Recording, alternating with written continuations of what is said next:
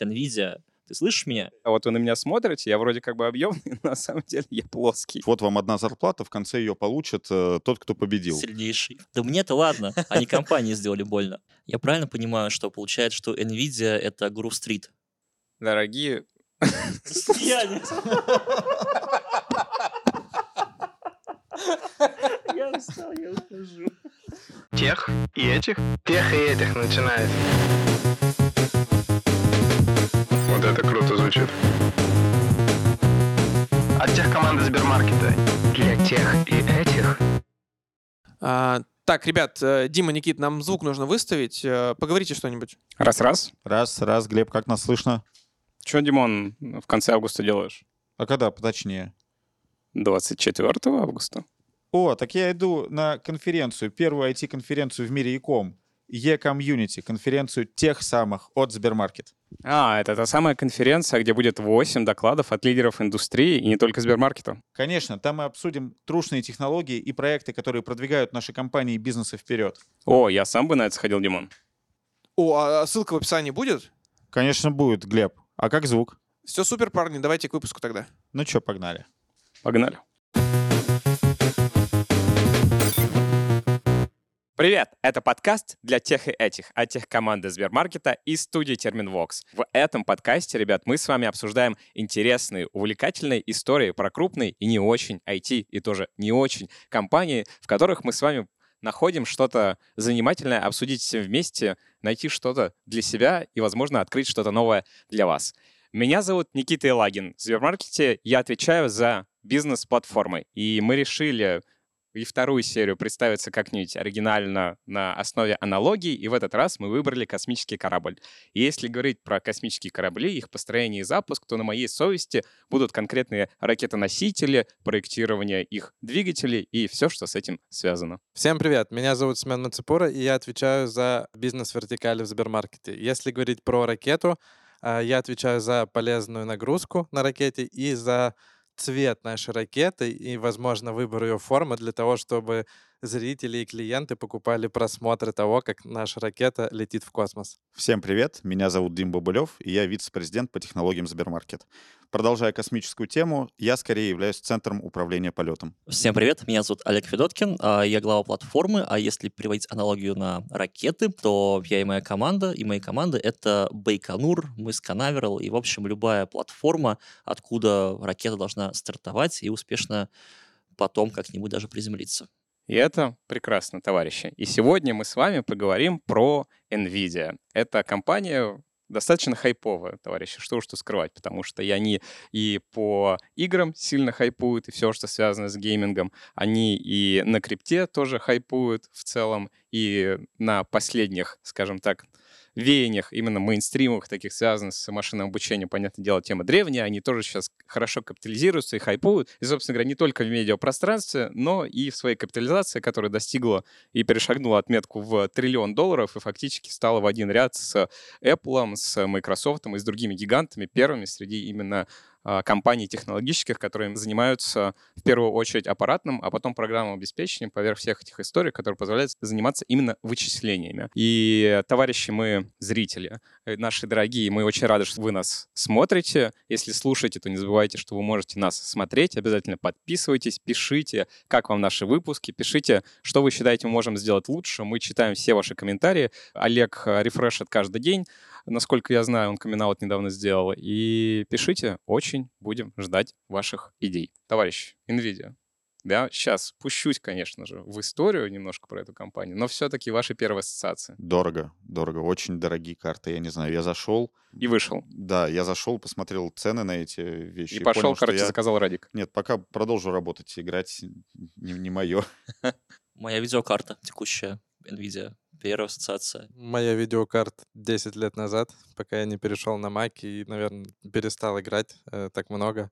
А еще, кстати, у меня ассоциация NVIDIA — это э, с наклеечками на ноутбуках 10 лет назад, потому что там были типа Intel и NVIDIA. Типа есть две наклеечки, скорее всего, ноут хороший.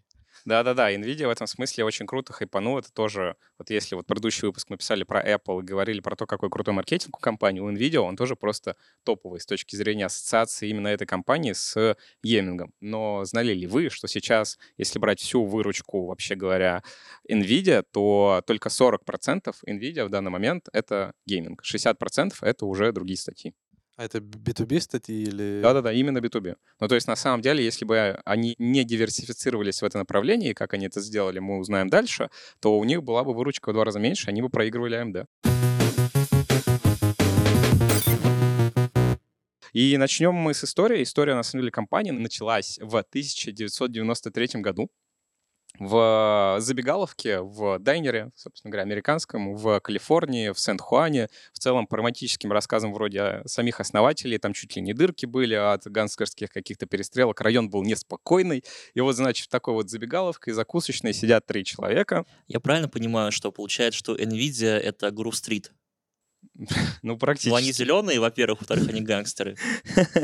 Ну, да, действительно. И э, в целом, действительно их называют Team Green, а, то есть команда зеленых, а Радиков называют AMD Team Red, и вот у них как бы противостояние. И Хуан, кстати, очень а, человек заточенный именно на противостояние, они постоянно друг другу подкалывают между AMD как бы Nvidia, такое прям соперничество хорошее. Да и до этого, на самом деле, дух соперничества у Хуанга был всегда очень высок. Ну, в общем, Хуанг, Дженсен Хуанг, был один из этих трех человек. Два других человека. Первый был Крис Молоковский и второй Куртис Прим. Наверняка все мы имена уже забыли, но важен скорее другой факт, что все эти ребята были вообще непростые. Все работали в крупных корпорациях, в Sunflowers, в IBM они тоже работали, в LSI Logic. LSI Logic — это ребята, которые сделали, короче, первый а, процессор для PlayStation номер один. То есть вот как бы PlayStation номер один, который стал самым крупным хитом и вообще перевернул индустрию консольную, да, вот для него CPU сделала вот эта контора, в которой Хуанг, собственно говоря, работал э, на не последней роли. То есть ребятки такие профессиональные, они чипы делали в мастодонтах, я бы сказал. Но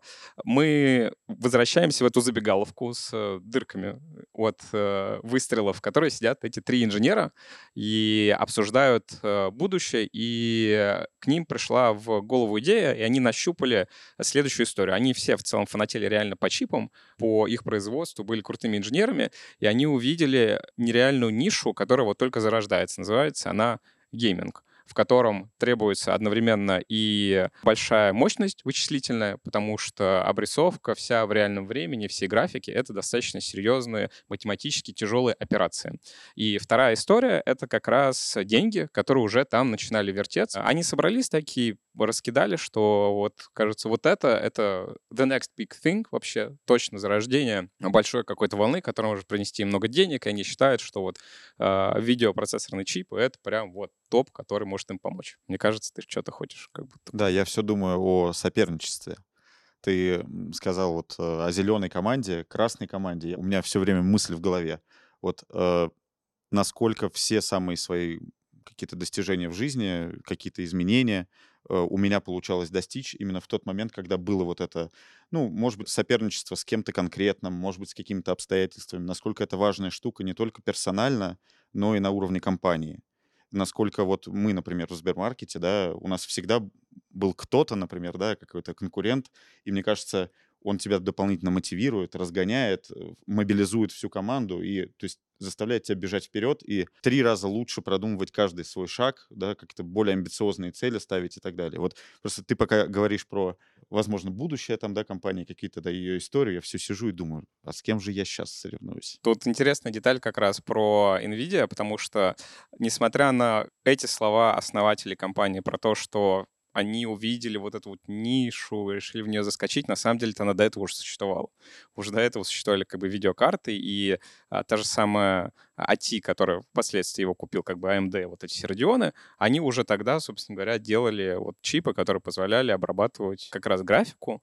И э, название NVIDIA, оно изначально на самом деле у компании не было названия. Они называли в своих документах и в общении просто NV, типа next version, следующая версия у них не было никакой идеи, а в тот момент, когда они решили, что все-таки нужно, они решили просто там, знаете, из разряда открыли э, словарь какой-то латинских слов и нашли NVIDIA, что с латинского переводится как зависть. Реально, в самом начале фактически компания вот эта вот идея про конкуренции, что типа вот зависть и так далее, когда ты тем на вершине кого-то побеждаешь, она была уже заложена. Собственно говоря, в 93-м основались, прошло, получается, 6 лет, 99 год, к слову, к этому моменту они уже поднабрали народ и уже успели там сократить часть народа прямо в 99 году, но в этот момент происходит знаменательное событие. А ребята все это время соревновались с компанией 3DFX. Кто знает эту компанию, интерактив, поднимите руки. Никто не знает. Знаем, знаем, А? мы же играли. Voodoo? Да, да, Voodoo, Во. дополнительные карты первые, да, с первыми вот этими расширениями. SLI, да-да-да. Вот вы думаете, что вот это SLI, там две карты, это какая-то новомодная штука. Вон, в 90-х годах Боб уже себе 3DFX 2 Voodoo, короче, ставил, которые ставили как у И суть в том, что 3DFX — это был такой лакшери сегмент, то есть дорогущий сегмент, они прям много стоили. Ну, короче, NVIDIA того времени. А NVIDIA в тот момент заходил внезапно, как AMD сейчас, в сегмент как бы нижний и средний ценовой. И вот это как бы история на самом деле в конкретном э, этом э, рынке повторяется. Но не суть. В 99-м выпустили они GeForce 256. Это было знаменательное событие, которое э, NVIDIA сами называют, что мы изобрели GPU, Graphical Processing Unit. Вот они его изобрели. На самом деле это абсолютно маркетинговая история. У них была одна техническая инновация, которую они сделали. Есть у нас 3D-объекты, да, вот э, наш мир окружающий. Э, Вы можете сейчас на нас смотреть, мы в объеме, да, но вы смотрите на какую картинку все-таки? На плоскую. Никита. На плоскую, но она вроде объем, ну как бы плоская, да? То есть на самом деле, когда вы смотрите Обман, на- кругом обман. на экран, да, вот вы на меня смотрите, я вроде как бы объемный, но на самом деле я плоский.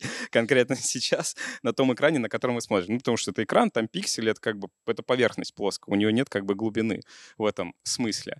И э, это одна из основных э, операций, потому что вот э, все игры и вот весь вот этот мир реально он обсчитывается как 3D-модель, понятное дело, а потом это надо отобразить. Это называется трансформ. Одна из основных просто самых регулярных операций. Ты типа посчитал, что-то изменилось вокруг в мире, тебе надо типа а, рассказать компьютеру, как это отобразить на экране вот перед вами. Кроме этого, там было еще две истории, э, которые также часто используются. Освещение и связанная с ним обрезка картины. И эти операции, они в тот момент были не на э, видеокартах конкретно, а на основании э, ЦПУ. И они просто взяли это, интегрировали в видеокарту и сказали, это первая видеокарта на свете. И все, вот такой маркетинговый ход, но благодаря этому получилось снять там нагрузку с процессора, улучшить конкретно эти функции. И вот с этого момента, на самом деле, начинается самая хитовая история. Через некоторое время 3DFX сдохла, и NVIDIA стала абсолютным лидером через некоторое время рынка как раз э, именно игрового с точки зрения видеокарт. Вот, ребят, э, вопрос на самом деле к вам. Вот вы прослушали эту историю, ребята что-то собрались в какой-то закусочной, простреленной гангстерами, и э, вскочили на волну. А как вот эти волны-то вообще замечать? Как на них вскакивать? Первое, мне кажется, надо понимать свой предмет. Мне кажется, если ты не знаешь как бы, своей профессии, да, своего какого-то бизнеса, волны мимо тебя будут летать, ну, ты просто ну, не поймешь, что с этим делать. Поэтому профессионализм — это, мне кажется, первый пререквизит, который просто обязательно должен быть. А, я знаю, что Дима не любит Насима Талеба. Вы знаете, да? Нет. Я даже не знаю, почему он не любит. Дима не любит Насима Талеба. Можно Всё еще так. раз третий сказать. Дима не любит Дима Насима не любит Насима, повторяю. Так вот, а, дело в том, что у Талеба есть очень прекрасный тейк по поводу зеленого леса. В бирже Нью-Йоркской был очень успешный брокер, который очень хорошо торговал зеленым лесом. И он всю свою жизнь думал, что зеленый лес — это просто дрова зеленого цвета. Ну, зеленый лес — это на самом деле лес. Почему зеленый? Он типа, ну вот только что срубили, и его поставили, он поэтому и зеленый. А он думал, что это трава зеленого цвета, что не мешало ему быть офигенно успешным трейдером, специализирующимся на зеленом лесе.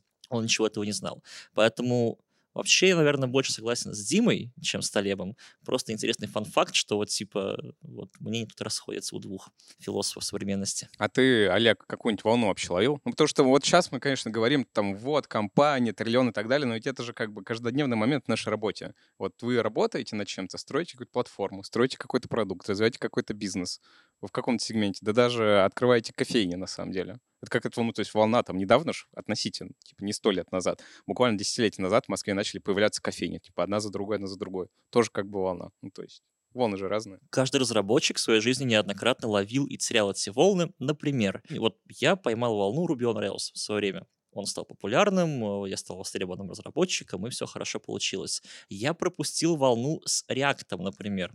Я предпочитал в то время Angular, позже Vue.js, но все время React был для меня каким-то... Я его не любил там по ряду причин целому.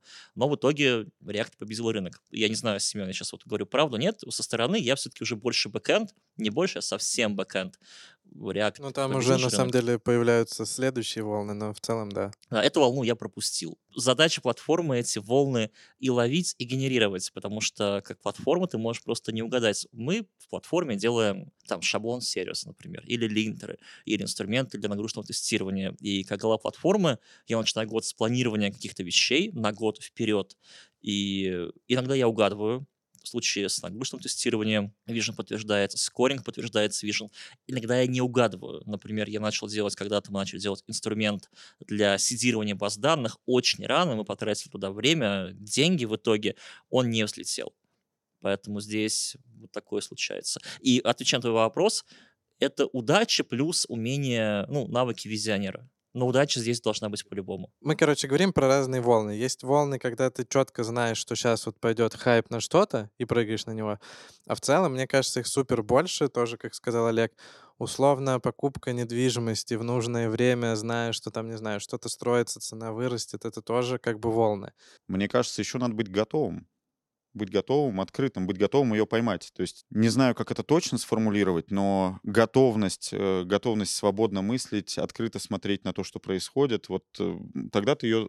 То есть надо не закрыться. Вот общем, это, да. Не погрузиться кажется, в какую-то рутину дней. Я вспомнил, Олег сказал удачи, я вот не согласен, я вот скорее с Димой соглашусь, да. Ты, наверное, удачи назвал то, что типа вот этот фокус и понимание, когда ты на нее прыгаешь, вот это важнее. Мы все с вами видим постоянно примеры успешного успеха крупной компании, миллиарды, триллионы, все хорошо, но при этом рядом с ними есть огромное кладбище, огромное по масштабам и размерам компаний, у которых не получилось по тем или иным причинам, которые думали, что они поймали ту самую волну, которая сделает их Стивом Джобсом, Возником, Цукербергом, да кем угодно. А по факту оно привело их в нищету, ну, не в нищету, ну, к разорению компании, да. Поэтому без удачи ты поймаешь волну, но без удачи, что эта волна тебя приведет туда, куда тебе надо, ну, ты же не знаешь наперед. Тут э, не соглашусь, наверное, потому что, опять же, вопрос того, что компания разорилась или еще что-то, на самом деле она много чего могла сделать полезного для того, чтобы в целом движение, эволюция куда-то шло, и компания могла переродиться во что-то другое. Ну, то есть, типа, это не повод не пробовать. Типа, ты ну поймал волну. Вопрос, когда она уйдет и как ты ее удержишь, это уже как бы немножко другой вопрос. И опять же, к чему она приведет. Ну вот смотри, а, яркий пример. Мы вот говорили с вами про э, Valve, в первом сезоне еще. Вот они поверили в VR-волну виртуальной реальности, выпустили свой Valve Index, Valve Knuckles контроллеры, и что-то как-то шлемата не... Они верили, что VR — это новая волна, а она оказалась ну, волной, но не новой. Денег там ноль в итоге. И как ты его не крути, этот шлем, он стоит на русские, на наши деньги 150 а, тысяч рублей, да, много, то есть. А польза от него, ну, как, как счастливый обладатель докладываю, что игр там нет. Так может, те, у которых не получилось, это не про удачу, а про неправильный расчет. Но они как бы неправильно ставку свою сделали. А как? Ты, ты играешь в покер. Когда ты в бизнес, ты играешь в покер, у тебя рука открытая, ты видишь свои водные факторы, а у всех господ достопочтимых за столом ты руку не видишь. И как и в бизнесе, покер — это игра про расчет какого-то, ну, рейнджа, твоей руки, руки оппонента, их а, предыдущих ходов и так далее, но это игра про неопределенность, и любой бизнес — это игра про неопределенность. Ну да, но вопрос, как ты ее минимизируешь, эту неопределенность. Ну вот простейший пример, на самом деле. Я вот тут пока про волны думал, на какую эту волну я последнюю запрыгнул, понял, что Сбермаркет на самом деле та волна, на которую я запрыгнул, причем сделал это весьма осознанно. В определенный момент я понял, что хочу двигаться дальше, и начал смотреть на возможности. И Сбермаркет была одна из возможностей, у меня были и другие на самом деле, возможности и предложения. И я в каждое предложение погружался и оценивал в силу своих компетенций, в силу понимания туда, куда движется индустрия, вообще говоря, и весь мир, и наше потребление, что сильнее всего выстрелит и сыграет, и где у меня там больше шансов получить какой-то взрывной рост и получить необходимый опыт. И сделал, знаешь, такой educated, educated guess, то есть я провел какой-то анализ, потратил на это значительное время и решил, что Сбермаркет — это им то место, та компания, у которой у меня, на самом деле, потому что я попадаю в какую-то среду, да, и с какими-то своими компетенциями есть шанс быстро вырасти, потому что сама компания очень э, быстро будет продолжать расти, потому что там начало только, собственно говоря, индустрии, а сама компания, очевидно, на не последних ролях, мы лидеры рынка сейчас. Тогда, кстати, еще не были, мы второе место тогда занимали, когда я только заходил в эту всю историю. Но с твоим приходом все изменилось. С моим приходом все изменилось, да.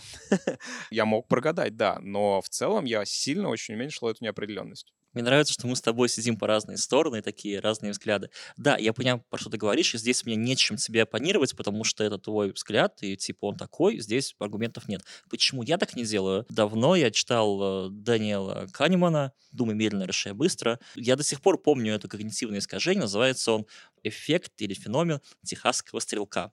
Это стрелок, который всегда выбивал только десятки. Как он это делал? Он подходил к стене, или там к забору, стрелял в него просто там 5-6 раз из револьвера, потом подходил и свои попадания обвозил мишенями. Ну, естественно, центр был там, где десяточка, ну, выстрел. Поэтому я не склонен свои достижения ретроспективно описывать своей крутостью. Я предпочитаю говорить «мне повезло», я с этим файн. Я часто пытаюсь что-то новое делать, и поэтому мне везет. Я максимизирую количество вот этих вот попыток своих. Но уменьшать роль удачи, ну, местами мне просто дико перло, что вот мне везло, что я правильно выбрал что-то, пойти куда-то. А у меня еще история есть, ребят. Э, вот э, я тут на днях э, ездил на завод по изготовлению сыра, и к вопросу о том, как поймать волну. Значит, там был, был какой-то механизм, мне показали старинный механизм, какая-то бочка, у бочки ручка, ты ее крутишь, и там молоко отделяется от чего-то, и в итоге получается сыр. Как вы думаете, что было написано на крышке этой бочки? Я когда увидел, я просто офигел. Там было написано «Миля». Это те самые стиральные машины, которые вот мы сейчас все знаем. И что они сделали? Они вот к этой бочке в какой-то момент вместо ручки приделали движок какой-то, да, и подумали, что сыр, что белье стирать, да, одно и то же фактически, и вот начали этим заниматься. И к чему я это все веду? К тому, что важно быть погруженным и делать как какую-то вот одну там нишу, да, и тебе вот эта погруженность, она открывает на самом деле много-много возможностей, да, то есть ты когда вот этим занимаешься, они делали вот бочку для изготовления сыра, а потом из нее сделали стиральную машину. И сейчас, если я вас спрошу, знаете ли вы компанию Миля, скорее всего, вы ну, знаете ее как производителя стиральных машинок, а вовсе не изготовления сыра. Поэтому кажется, вот э, мы занимаемся доставкой продуктов. Сейчас начали из ресторанов возить. То есть мы в этом специалисты, мы погружены сильно, и мы видим каждый раз новые возможности. И вот это где-то, может быть, граничит с профессионализмом, но как бы глубина погруженности тебе открывает новые горизонты, как ты смотришь там на индустрию, на бизнес, и открывает тебе какие-то новые возможности, и ты начинаешь эти волны просто видеть. И теперь, когда мы вскочили на волну, поняли, вот увидели, расширили свое сознание, как, как NVIDIA в какой-то момент втроем собрались, мы переходим в случае NVIDIA к следующей большой такой важной вехе в истории этой компании, к 2006 году. В 2006 году компания выпускает CUDA, Аббревиатуру расшифровывать не буду, скажу скорее суть. Суть в чем? Это на самом деле а, программный продукт, который позволяет напрямую обращаться к вычислительным мощностям видеокарты и что-то считать. Все, на самом деле, настолько просто это можно описать. И делать это было проще, чем существующие тогда библиотеки типа OpenGL, на самом деле, которые тоже в целом давали доступ к вычислительным мощностям, но скорее были специфичны, требовали большой погруженности, а CUDA, он таким образом составлен написан, поддерживал C, C++ и Fortran. Это важно, потому что на Фортране, как на языке, очень много ученых как бы писали с древних пор, как бы и в целом до сих пор его используют. И вот ребята сделали такой продукт, который позволял заходить в разработку и обсчет каких-то вещей не только людям, которые профессионально работают с графикой, а просто людям, которым надо что-то посчитать э, по науке, например. И в 2006 году они это выпустили, на самом деле. И прошло некоторое время, и следующий важный, скажем так, виток произошел в году 12. И тут э, сделаем из 12 года прыжок в год 1986. В 86 году э, Илья Суцкевер родился в Нижнем Новгороде. Кто не знает, кто такой? Нижний Новгород? Да, город такой в России. Да не Новгород, Илья а кто такой? Нет. Сооснователь OpenAI. Мы про OpenAI очень возможно запишем как выпуск, если вам интереснее про это поговорить. Сейчас чисто так, поверхностно. В 2017 году проводилось очередное соревнование, которое называлось ImageNet. Это, на самом деле, была составлена огромная библиотека всяких картинок, и э, э, каждый год проводилось соревнование про распознавание этих картинок. Вот э, строились как раз модели на искусственном интеллекте, чтобы распознавать картинки как раз и классифицировать их там собака, кошечка и тому подобное. Ну, это такой большой словарь картинок был. И, собственно говоря, мерились процентом ошибок. И там самый крутой результат в то время был что-то типа 25%. А, процентов. И в 2012 году случилась настоящая революция, потому что а, модель, которая называлась AlexNet, она достигла показателя 16.4. То есть она просто разбомбила соревнования. Ну, в пух и парах. Но это просто огромная разница между а, ближайшим, на самом деле, соперником. И эта история эта модель была построена на э, технологиях, скажем так, э, deep learning, глубокого обучения, которая в целом была не очень популярна, потому что требовала больших очень вычислительных мощностей и считалось, что это не особо реалистично вообще делать э, на тогдашних процессорах. И в основном люди, которые занимались машинным обучением, они скорее инвестировали время в придумать, а каким образом существующие алгоритмы как-то так хитро оптимизировать, чтобы они работали быстрее, нежели чем заниматься именно глубоким обучением. На самом деле этот AlexNet был построен на CUDA на технологии, собственно говоря, вот, которая сделала NVIDIA, поверх как раз э, видеокарт. Там, причем в одну видеокарту все не влезало, им понадобилось две. Ну, как бы всего две видяхи им понадобилось, чтобы обучить вот эту всю историю. И тут очень э, важная деталь, немножко техническая, но тем не менее, как бы опять интерактив. Вы знаете, сколько сейчас ядер вообще и потоков у самого крутого там AMD э, Ryzen последнего? Ты про масс-маркет, Никита? Или да, про, про масс-маркет. Ну, короче, у, у меня 8 ядер и 16 потоков. Да-да, ну сейчас масс-маркет это 12 как бы, ну, типа самый топовый. Вот, ну, это уже прям последний самый, да. Да-да, самый последний. 12, соответственно, 24 потока. Ну, это типа ЦПУ. Первый э, видеокарте GeForce, которая поддерживала вот эту всю CUDA по верхней операции, было 124 ядра где-то. То есть вы одновременно можете в 2008 каком-то году 124 операции одновременно делать. Не всяких, конечно, которые конкретно видеокарты поддерживают, они не все вычисления поддерживают, но 124. А сейчас самый, ну, типа, сколько лет прошло, сейчас самый топовый процессор, только 12 ядер. И вот на самом деле вот этот параллелизм, он максимально важен для вот этих всех вещей, связанных с машинным обучением и с криптографией в том числе, потому что весь вот этот биткоин и майнинг, он про то, чтобы типа забрутфорсить что-то, подобрать множество комбинаций. В 2013 году, после 2012 года как раз а, а, э, NVIDIA анонсировал новую архитектуру, в которой возможны так называемые тензорные ядра. Короче, если вот опять немножко э, техники, что такое матрица? Кто знает, что такое матрица? Мне это снится во снах. Матан, универ, вот это вот все. Ну да, знаем. Да-да-да, вот если вы смотрели фильм «Матрица» и видели, там бегут такие... Это тут не она. Не-не, в целом это и можно так и представить ее. Ну типа вот «Матрица», это, знаешь, такие циферки в ряд бегут, много-много-много, и вот на самом деле вот когда весь, весь экран ими заполонен, вот считай, как бы это как бы есть матрица, которая необходима для всяких там глубоких вычислений и тому подобное, потому что там суть фактически э, всяких обучений именно с точки зрения операции, это вот операции над вот этими матрицами. Они такие большие, там многомерные, много чиселок, много буквок и очень тяжелые для обычного процессора. И вот эти тензорные ядра, они просто были специально NVIDIA сделаны максимально такими, чтобы максимально круто как бы делать операции над матрицами. Даже описание как бы этой комнаты и меня в виде 3D — это как бы матрица, на самом деле. Какие-то преобразования со мной, чтобы что-то изменить, как-то по-другому меня показать, это преобразование над матрицей. И в итоге NVIDIA CUDA как бы в 2006 году сделала, получается, API, который позволил просто чувакам, которые делали computation какой-то, взять и реализовать а, обучение поверх этого. Потом они сразу уже в 2013 году анонсировали, что будет новая архитектура, будут как бы новые аппаратные штуки. И, и вот, собственно говоря, все, что дальше пошло, это все дальше полетело от этого. Потому что вот эта весь модная штука типа DLSS, что такое DLSS, ребят? Это когда ты У нас викторина сегодня полная. Когда ты типа. включаешь, у тебя графоний хуже, а FPS больше. Да, фактически так. Тут э, есть такая вещь, которую, может, э, часть из вас людей слышали, типа upscale. Типа вроде снимаешь в качестве там 1080, потом загоняешь в какую-то прогу, а там бац, тебе 4К такой бомбический. Что это такое? Это операция над матрицами. Вы типа одну точечку экрана делаете больше собственно говоря, более детализированный, на множество других точечек ее разбиваете.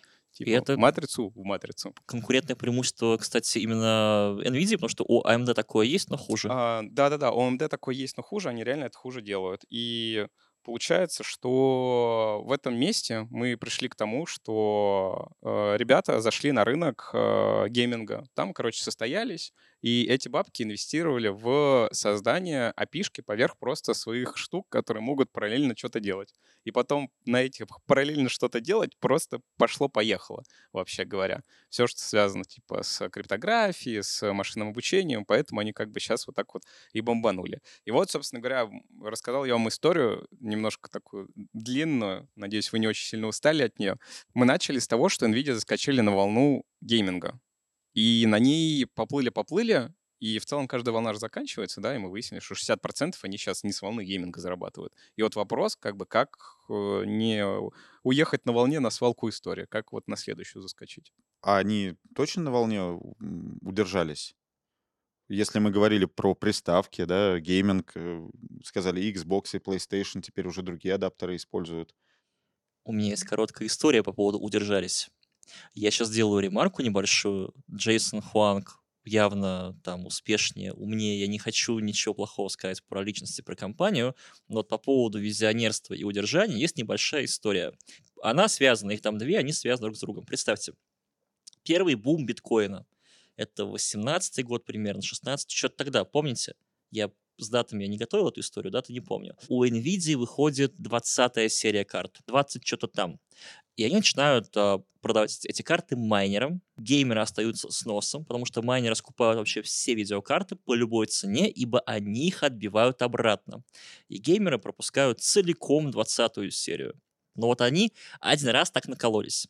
И потом накололись еще больше, когда биткоин все, он слетел там что-то 68... Нет, тогда он привел потолок 22-24, и потом вниз спустился, и майнеры начали выкидывать карты на рынок. И у них, у NVIDIA, дико упали продажи, потому что никому не были нужны их видеокарты новые, есть бэушные. NVIDIA такая, окей, убытки были видны даже на графике. Она же публичная компания, торгуется официально, убытки были видны. Их карты были никому не нужны. Идут года. Наступает 20 год. Пандемия, кризис полупроводников, и в это время выходит на рынок 30 серия новая. 30, 60, 30, 70, 30, 80, 30, 90, которую я хотел купить, NVIDIA. Ты слышишь ну, меня? Ну, опять дорого, я, да? Я его в итоге-то купил. но, но NVIDIA... Приходите работать в Сбермаркет. Сбермаркет. Это как раз пришел работать в Сбермаркет, это 20 год летом, пандемия, кризис полупроводников, а осенью NVIDIA выпускает 30-ю серию, и на фоне кризиса полупроводников, на фоне майнингового бума нового, опять геймеры 30-ю серию не видят вообще. И если бы, вот как я это, если бы я был руководителем NVIDIA в тот момент, я должен был помнить уроки истории, что не так давно эта история уже была. Если я сейчас начну усиленно продавать карты майнерам, мою следующую серию карт никто не купит, потому что майнеры будут продавать карты обратно после майнингового бума, когда он спадет. Nvidia, видимо, решила, что майнинговый бум не кончится никогда, и опять, пренебрегая геймерами, начинает продавать карты майнерам. А, чтобы вы понимали, на Ютубе был отдельный а, такой под жанр блогов это воины NVIDIA геймерский. На русском ютубе, на зарубежном ютубе. Он сейчас как раз у нас под, под жанр этот пошел. Я узнал, что такое слово scalper, что это на английском как раз не махинатор, а которые вот прода... Ну ладно, там из приколов на eBay, правда, короче, типа, чтобы забить объявления перепродажников, которые покупают по ритейл прайсу продают там в три дорого, люди начали печатать типа изображение да, да, 3080 да, на, на 4 как бы выставлять. И в сухом остатке к чему это все привело? К тому, что сейчас сороковая серия карт никому не нужна. Опять майнинговый бум кончился, и карты майнеров утекли на рынок по очень дешевой цене. NVIDIA была вынуждена обратиться к TSMC. Это люди, которые производят полупроводники для всего мира с просьбой «Пацаны, горшочек не вари, мы столько полупроводников, которые вы нам, чипов точнее, которые вы нам отгружаете, нам столько видеокарт не надо. На что TSMC сказала, ну таки нет, мы вот договорились вот настолько, мы вам столько и поставим. И опять у NVIDIA убытки. И они бы сейчас остались с носом, если бы не бум AI который они я, возможно, вы подумаете, возможно, так и есть. Они все это предвосхитили, они все это поняли и так далее. С моей колокольни это похоже на удачу, потому что ну, это необучаемость. Вот ты попадаешь раз в первую ситуацию, остаешься в убытках, наступает вторая идентичная ситуация, тогда ты такой, я сделаю это еще раз. Олег, а вот, э, чтобы тему мы ее однажды оставим, все-таки вот, э, чтобы польза была как-то у этого, да, твоего спича. Скажи, пожалуйста, в итоге какую брать-то So what? надо? А сейчас Да, я бы взял 3080 или там 4070. последнее не нужно, да, поколение? Ну, ну 40 тоже х- хорошо. 40 хорошо. а Ничего у не меня so what? So what? У меня вот такой. А, мы не AMD можем. Да- говорить... Мы про видеокарты что-то. Олег, я, конечно, понял, ты прям ждал долго этого момента, чтобы Я два, сказать, что думаешь два года видео, да? ждал этого. У меня маленький соот есть, Было, было бы короче, смешно, на если кончине. купил видеокарту, такой перестал играть и начал майнить. А так и просто есть, я перестал Надо играть было на вообще. стоп поставить. мне Ну, кажется, А вот. майнить начал с карт? Карта же Нет, есть, уже нет, надо что-то начал, делать. Не начал. А мне еще кажется очень важно, вот, э, Никит, ты, по-моему, говорил о том, что в рутине дней как бы вот начинаешь как бы шоры какие-то приходят, бытовые задачи, регулярные задачи, и ты в них, когда находишься, часто, ну, просто упускаешь какие-то вещи полностью. У меня была такая история, каюсь, я был Windows Phone разработчиком. И я был уверен, что это абсолютный тренд, э, что точно... Короче. Да, точно, точно Microsoft не упустит. Ну, ну, я угадал с тем, что мобила будет популярной, да. С этим угадал. Но есть А нюанс. стек, да, а стек выбрал, ну, немножко не- некорректный. Вот как-то у меня это увлечение прошло вместе с тем, как и Windows Phone закончился, собственно говоря, на рынке. И вот э, я тогда активно искал. То есть я понимал, что надо что-то еще найти в жизни, чем заниматься, помимо десктопа, это надо, надо что-то найти. И вот э, мне кажется, очень важно просто подойти к этому вопросу проактивно. То есть не думать, что волна тебя сшибет, сама на тебя напрыгнет, а какую-то часть дня, я не знаю, посвятить тому, чтобы активно искать какие-то новые горизонты, новые возможности. И если вы себя спросите, а сколько я в прошлом году этому уделил времени? Вот каждый из вас. И если ответ, что вы ну, не уделяете, то, возможно, как бы и волна вас не найдет. Если подводить итог, как запрыгнуть на вторую волну, давайте уделять этому время. Проактивно искать ее. когда копал эту историю, а, находил несколько комментариев ребят, э, которые, ну, это вот, знаете, не, не, не могу на 100% утверждать, что это действительно правдивый комментарий, как все в интернете, не верьте всему, что там написано. Люди говорили, что в тот момент, когда выпускали вот эту кьюду, они э, не думали ни про какие AI, диплёнинги, крипто, короче, вообще. У них э, была мысль в целом более-менее только одна, что есть вот эта вот возможность сделать сложные э, вычисления в много потоков, и что это типа 100% м, какое-то применение найдет. Они сделали поверх этого платформу, которую сделали открытой ко всему миру, и в этот момент как бы они вопрос волны передали даже из своих рук в руки других людей. То есть вот если мы говорим про глобальную какую-то историю, то они сделали платформу, на которой другие люди смогли создать волну, а не только они. И они, короче, на этом дальше едут. Вот, я думаю, самое ключевое. Получается, как Дима сказал, они уделили время, чтобы понять, какую вторую волну сделать, но еще помимо этого они свое время масштабировали, так как э, передали эту платформу другим и смогли еще быстрее до этого. Да-да-да, дойти. я думаю, вот это реально ключевое, что благодаря открытию вот этой вот платформы, платформа получилась правильно, то есть отдельно платформа, сделать правильную платформу в правильном направлении, это отдельная сложная штука, он Олег не даст соврать, он мог бы выбрать не те технологии, а вообще, ну, кстати, платформа в Сбермаркете отличный пример. Это же волну, которую, Дим, ты когда-то заложил, ну, давно, ты сказал, типа, делаем платформу, вообще говоря. И именно сейчас мы пожинаем плоды вообще по наш, в нашей компании именно вот той волны, которая тогда была заложена. Я вот опять к Насиму Талебу, он описывал как... Любимому к любимому моему обожаемому. Он описывал свой подход к ловле волн вот так вот. Ищите возможности с нефиксированным успехом и фиксированными рисками. То есть вот NVIDIA, в случае, если бы вот эти вот а, CUDA не взлетели, они бы потеряли фиксированное количество времени. И все. Это плохо, но не страшно. Но если они по- побеждают, и это используется, это приносит неограниченное количество денег. И чуть подробнее у Талиба это можно почитать, я объясняю криво, косо, куца, но такая философия, что ты ищешь как можно больше возможностей этот, эту монетку а, закинуть, этот кубик, там, игровой, игральную кость кинуть, при этом стараешься делать так, чтобы у тебя были минимизированы риски по времени, по деньгам и максимизированы возможные вероятные прибыли. К следующему интересной детали, которая была у NVIDIA, которая меня тоже заставила задуматься. Э, хочется перейти, это про то, как Хуан говорил, каким образом у него вообще все это дело началось. И, понятное дело, у них не было вот этих миллионов, чтобы строить все эти видеокарты. Они вообще скорее были таким бюро архитектурным. То есть они все придумали, а видеокарты и чипы для них до сих пор как бы в большей степени делают а, третьи лица.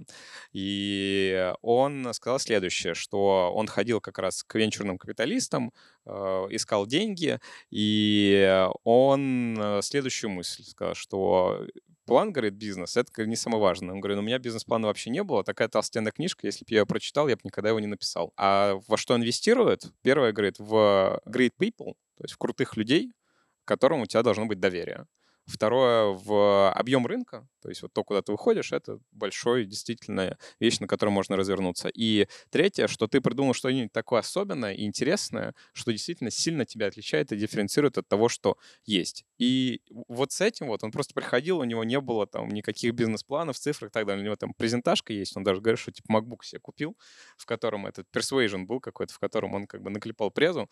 И вот с этим вот как бы ходил и рассказывал. То есть он не рассказывал бизнес-план, он в итоге скорее говорил про то, э, что за чуваки собрались, он и два других товарища, и что они вообще хотят сделать.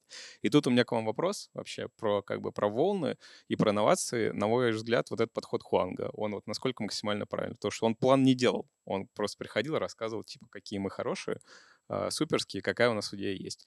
А, и в итоге, что важнее, все-таки план, как бы, на самом деле, или люди? Во-первых, люди, во-вторых, мне кажется, бизнес-план он нужен, но не всегда. Когда что-то стартует, и какая-то вот новая эра, например, не знаю, видеокарты, когда-то телефоны стартовали, те же самые, э, там, мне кажется, не так столь важен бизнес-план, сколько важна команда, которая эту технологию дотащит для того, чтобы тебя венчурный фонд мог это уже как-то слепить и продать. Ну, то есть, мне кажется, в этом вот именно такие технологические стартапы, вот это их изюминка. А если ты уже просто компания, которая поверх технологий э, что-то может сделать, условно там для айфонов приложение писать, это уже про бизнес-план, да.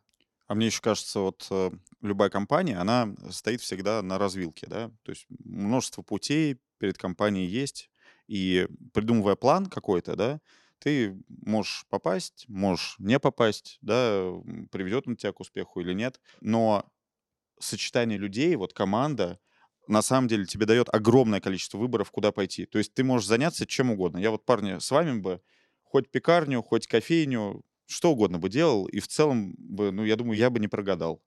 Поэтому кажется, что команда намного важнее, чем план, а уж э, как это завернуть в цифры, в финансы. Вот Сема фонд, предложил, чтобы фонд сделал, да, э, за нас план. Вот, ну, короче, команда первична, на мой взгляд. И тут еще вопрос не о том, что куда ты можешь пойти, а с кем и как ты пойдешь. Да? То есть, вот, мне кажется, потому что сам процесс достижения бизнес-результатов, он же тоже важен. Насколько тебе приятно это делать, в каком коллективе. Не знаю, как основатели NVIDIA, но они кучу времени вместе проводят. И мне кажется, мне вот очень важно, с кем, ну, с кем это время проводить. Поэтому команда первично сто процентов. Ну, тут вопрос, как эту команду все собирать, чтобы на ней на волне ездить. Я бы сказал даже, что когда бизнес-план пойдет куда-то не туда, только команда тебе поможет вообще в него вернуться или его поменять. Правда. А набирать их нужно по принципу тем, кому не пофигу. Первый принцип. А второе, все-таки должен быть матч какой-то у вас как людей. Все так. Мой принцип, который со мной уже, мне кажется, много лет, технику можно подтянуть, а вот софт-скиллы и понимание друг друга, к сожалению, нет. Чаще, чаще это всегда приводит к какому-то условному взрыву и расхождению. Смотрите, а, мы не так давно говорили про то, что есть там условная очень вражда лучше сказать, соперничество между AMD и NVIDIA. И у меня вопрос, нормально ли там, с точки зрения психологии человека нормального, вообще драйвить себя. Я не про компанию, я вот проксирую опыт компании на опыт людей. Как вы считаете, нормально ли драйвить вообще в целом себя на основании соперничества с кем-то? Или это там токсичное поведение по отношению к себе? Как сейчас это модно говорить очень сильно. Вот вы этим пользуетесь, или вы это осуждаете, или вы к этому нейтральны. А почему ты это рассматриваешь именно с какого-то негативного? Ну, мне кажется, эволюция и, и в бизнесе в том числе, она же про, про конкуренцию. Конкурент — это не соперник. То есть всегда бывают ситуации, когда вы, вы, может, вообще общаетесь и там в одних переговорках раз в квартал сидите, обмениваетесь опытом. Ну, то есть, типа, рынок в бизнесе, опять же, работает так, что он не стопроцентно твой. То есть там все равно кто-то еще будет. Но развиваясь с кем-то, вы друг друга драйвите добиваться каких-то новых высот. Иначе тогда ты просто, просто вот так отключишь всех, пусть оно вот так работает, как работает, и дальше никакого развития на самом деле не будет. Я это разделяю полностью. Просто люди некоторые говорят, что э, единственный человек... Смотри, чтобы с кем-то соревноваться, нужно с кем-то себя сравнивать. Вот с этим кем-то, правильно? А правильные психологи говорят, что единственный, с кем ты должен себя сравнивать, это с собой вчерашним. Ты только таких психологов слушаешь? С таким голосом именно, да. Попробуй других послушать. Ну, Олег, ну смотри, это же можно делать не в токсичном, как бы, да, так скажем, режиме. Э, никто же не говорит, что ты двух своих э, сотрудников приводишь и говоришь, вот вам одна зарплата, в конце ее получит э, тот, кто победил. Сильнейший. Да, ну, не обязательно делать так. Я, например, ми- меня, очень вдохновляют как бы сильные коллеги, коллектив, в котором ты находишься, он заставляет тебя там думать иначе, иногда да больше делать. Ты, знаешь, на один шажок проходишь больше, чем э, мог бы, если бы их рядом не было. Поэтому совершенно просто точно нужен способ, как это делать не токсично, да, но без этого, мне кажется, это, как Семен сказал, корень эволюции вообще, вот эта конкуренция, и она, она может быть очень здоровой, и она всем полезна. Мы недавно разговаривали про Apple, да, э, что было бы, если бы не было андроида рядом. То есть, э, мне кажется, это очень органично даже получается. И таких примеров, не знаю, там, Nike, Adidas, я не знаю, там, BMW, Audi. Да, в любой индустрии можно таких примеров накопать миллион. Ну и NVIDIA с э, ATI, как бы это один из таких же примеров. И ты каждый год думаешь, кстати говоря, какую мне карточку брать? Да, я, кстати, тут подумал про про вообще конкуренцию и соперничество. Именно это и, возможно, и рождает в том числе волну, на самом деле, и делает так, что круги от нее расходятся дальше, потому что в целом истории про соперничество мы все любим, когда кто-то с кем-то соревнуется, это как-то в нас так э, заложено, за этим интересно следить. Неинтересно следить за тем, у кого все есть, все сделал, и вокруг ничего не происходит, никаких вызовов, ну, собственно говоря, никаких антагонистов, протагонистов в истории нет, за такими историями не, они плохо продаются, плохо покупаются, никто не хочет, собственно говоря, книги читать, в которых э, нет никакого там конфликта. Конфликт — это одно из самых э, главных вещей, которые двигают историю вперед. И в том числе и двигают э, наш мир, в том числе вперед. Это соперничество между людьми, которые хотят что-то открыть, быть где-то первыми, сделать что-то интересное, уникальное, когда они особенно начинают бороться в одной сфере, это прям точно делает лучше каждого из них. Я соглашусь с каждым словом, разве что вот... А где конфликт? Поспорю Олег? сейчас, как адвокат дьявола побуду. А разве вот делая то, что вы описали, вы не замыкаете себя в рамки вот этого другого там человека или компании, с которым вы соревнуетесь? Потому что вы как будто бы ставите себе, ну, если есть такая фигня в психологии, называется эффект не в психологии, а в книге, которая считается психологической, это как раз Канеман, мы про него сегодня говорили. Эффект фрейминга, когда ты слышишь какое-то число рандомное от 0 до 100, потом через 5 минут тебя спрашивают, Никит, вот как ты считаешь, вот высота елки, самой большой в этом мире, э, ели, сколько метров? От 0 до 100? Ну, вот им до этого говорили число, спрашивали их такой ну, вопрос, я... угу вот они отвечают, там, допустим, в среднем 50, да, но если им до этого говорили число там 1, 2, 3, 4, ответ был ближе там, ну, меньше, да, если говорили число больше, ответ был больше. Это называется фрейминг как раз. Ну, вот именно Канеман так называет, я не, не психолог. А, и когда мы сравниваем себя с кем-то, не фреймим ли мы себя на этого человека, не ограничиваем ли мы себя им, не могли бы мы добиться большего, если бы ощущали себя как, ну вот, целостного там, чувака, который достигает в целом, потому что он достигает, а не в сравнении с кем-то. Это когда ты говоришь, что у тебя конкурент ленивый, и ты такой, ну и так сойдет. А почему нет, кстати? Они же такие бывают ленивые. Ну, мы не существуем же в вакууме. Мы, э, мы суть определения самих себя относительно каких-то систем координат фактически. Как вот эта NVIDIA 3, d всякие картиночки рисует с помощью своих видеокарт, нам и вам, так и тут получается. Мы себя всегда... Короче, знаешь, вот это сенсорное голодание, знаешь ведь, что такое, да?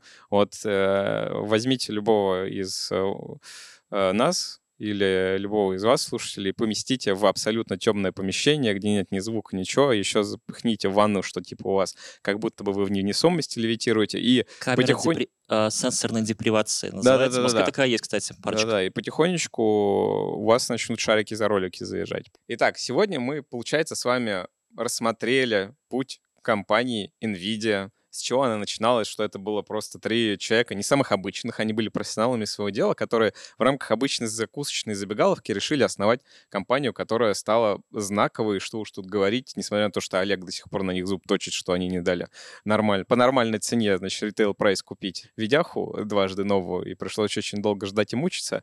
Тем не менее, факт остается фактом, что ребята сейчас являются платформой под э, всеми самыми хайповыми штуками последнего время, такими самыми, типа крипты, AI, и они это сделали благодаря явно э, какому-то собственному пониманию того, что же в будущем будет такого самого главного и важного, а второй явно опираясь на сильную команду и людей, которые понимали, что вообще делать в конкретной этой сфере и как это делать хорошо. И если отвечать на вопрос, как же каждому из нас словить волну, тут, наверное, рецепт э, и простой, и сложный одновременно. Во-первых, это быть профессионалами в своем деле.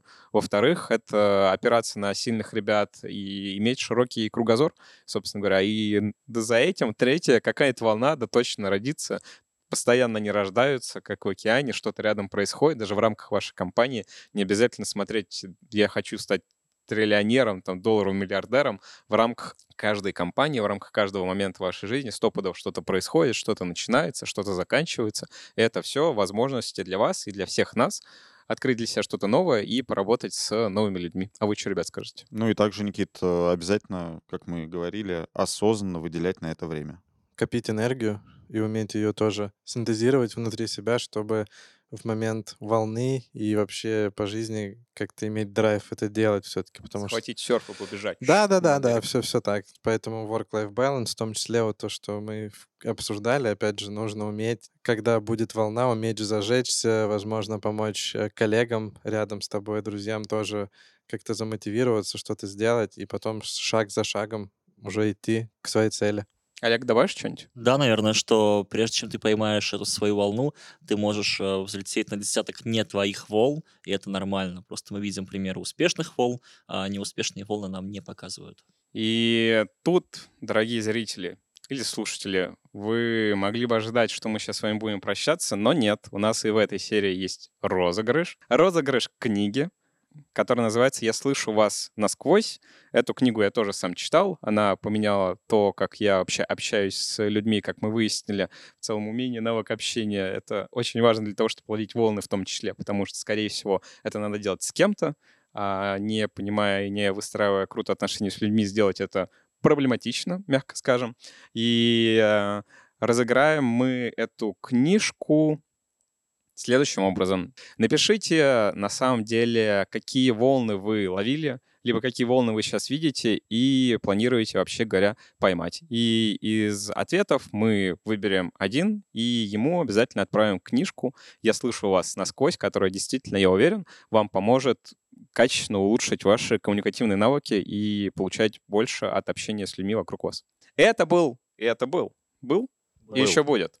Подкаст для тех и этих от тех команды Сбермаркета и студии Терминвокс. С вами были Никита Илагин. Семен Мацепура. Дима Бобылев. И Олег Федоткин. Слушайте нас на всех площадках, на которых вы нас слушаете. Обязательно подписывайтесь, оставляйте комментарии. Олег, как мы уже выяснили, читает их каждый день по много раз. И до встречи в новых выпусках.